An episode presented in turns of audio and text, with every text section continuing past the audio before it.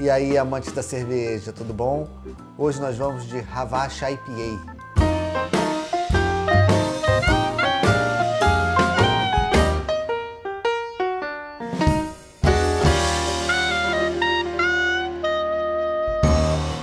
Dando prosseguimento a essa série de rótulos da cervejaria Havashi, que nada mais é do que uma linha de cervejas especiais da cervejaria Gitz, Hoje nós vamos com um estilo um pouco curioso, que é o German IPA. E o que, que seria uma German IPA? As English IPAs são características pelo uso dos lúpulos ingleses e por uma característica sensorial um pouco mais maltada. As Belgian IPAs são aquelas IPAs que já usam lúpulos americanos, alemães ou ingleses, mas tem um foco bem acentuado na levedura belga, que traz aquela esterificação característica das leveduras belgas. As American IPAs são as variações das English IPAs, substituindo pelo lúpulo americano e com uma dose muito mais intensa, como tudo na, na escola americana é levado ao extremo. E o que, que seria uma German IPA? A German IPA seguiria um pouco dessa linha da English IPA, mas utilizando-se lúpulos alemães.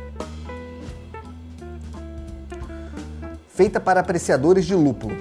Uma German IPA elaborada com maltes e lúpulos alemães. São seis variedades de maltes e mais seis de lúpulos de Hallertau. Extrato original, 16 graus plato, 58 IBU, 6,7% de graduação alcoólica, 18 EBC, temperatura ideal para consumo entre 5 e 9 graus. Vamos pro copo.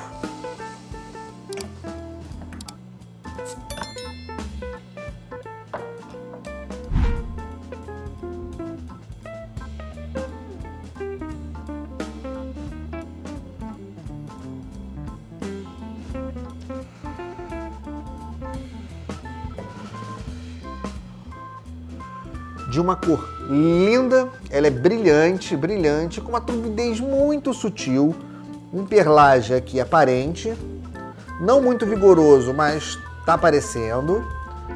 Espuma é um bege muito claro, quase branco. A cor dela é um acobreado indo para o vermelho, muito bonito. É um dourado indo para acobreado avermelhado.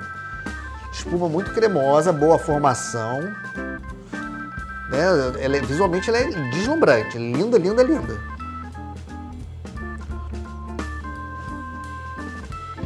Um aroma bem lupulado, mas para mim remeteu a, a uma English IPA.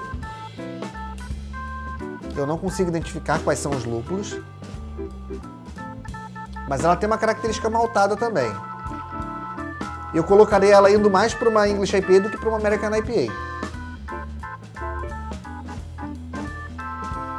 Não consigo identificar quais são esses lúpulos, impossível. Mas eles têm uma característica mais mais terrosa me lembram mais lúpulos ingleses do que lúpulos alemães até. Os lúpulos alemães eles tendem a ter uma característica mais herbal e mais floral. Aqui são lúpulos bem mais terrosos. Deixa eu ver uma coisa aqui. Não, a validade não está distante, porque eu poderia estar tá tendo uma perda né, na, na, na qualidade desses lúpulos devido a, a uma validade se estivesse próxima. Porque cervejas lupuladas têm que ser tomadas frescas. Não adianta achar que você vai conservar durante anos uma cerveja lupulada porque os lúpulos envelhecem e não envelhecem bem. Bom, realmente para mim ela está com características muito de uma English IPA.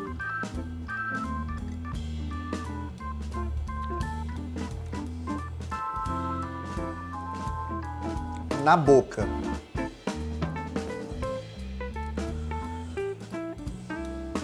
Maltes em primeiro plano, bem maltada, bem maltada.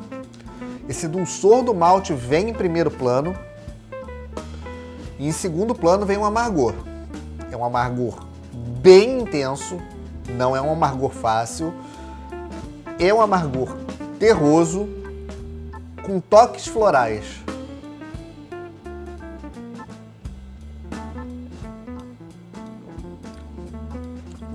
Teste cego, eu colocaria ela sem pestanejar como uma English IPA. Ela está indo muito para a linha da English IPA. Eu não sou sommelier, eu posso estar falando um monte de besteira. Se tiver algum sommelier assistindo que conheça essa cerveja e possa falar a respeito, eu vou agradecer muito. Deixa aqui o um comentário a respeito, porque para mim, se eu estivesse fazendo um teste cego, ela é uma English IPA. Lúpulos bem amargos, muito amargos. Percepção. E, e assim, essa percepção de amargor ela fica mais intensa porque primeiro vem o dulçor dos maltes. A sua boca ela fica extremamente doce e logo em seguida ela vem com esse amargor muito forte dos lúpulos. E é um amargor que tende pro terroso com final floral.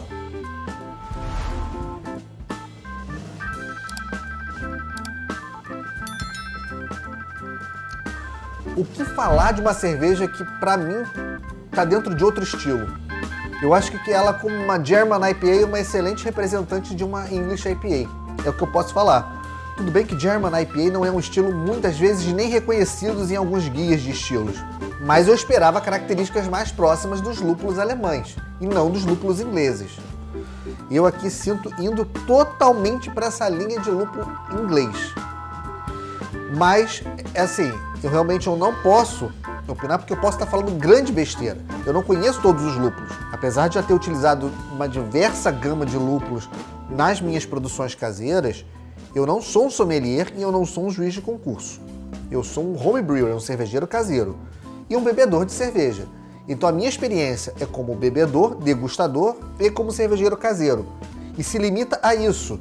Eu posso estar falando uma grande besteira e existirem linhagens de lúpulos alemães que tendem para o terroso e para o floral. Eu desconheço, mas o fato de eu desconhecer não significa que não existam.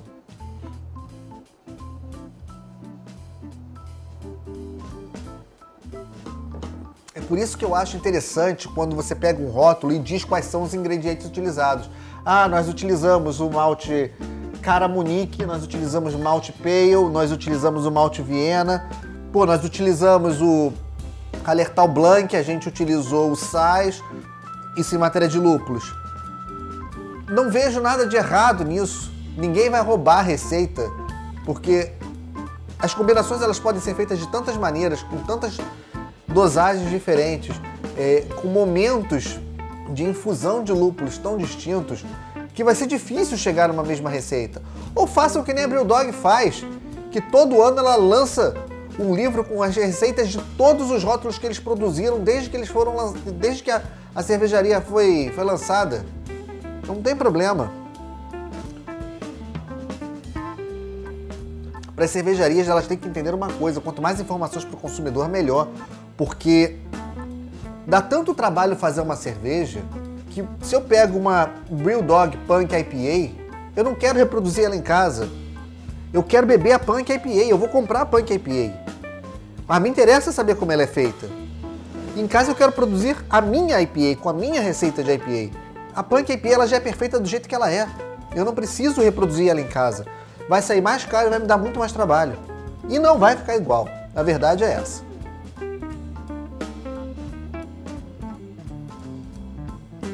Enfim. É uma cerveja curiosa. Eu colocaria como uma excelente representante de uma English IPA Vale a pena experimentar. É uma cerveja muito amarga. Para quem não está acostumado com cervejas lupuladas, vai com calma, porque ela é extremamente amarga. E diferente de uma American IPA, o amargor que tem aqui é um amargor terroso. Ele é um amargor pesado, robusto. Eu não diria que era uma cerveja para iniciantes, mas ao mesmo tempo, eu acho que toda experiência é válida e a Ravache tem uma série de rótulos com estilos muito distintos um do outro. Então eu acho que vale a pena experimentar. Sempre é válido. Saúde!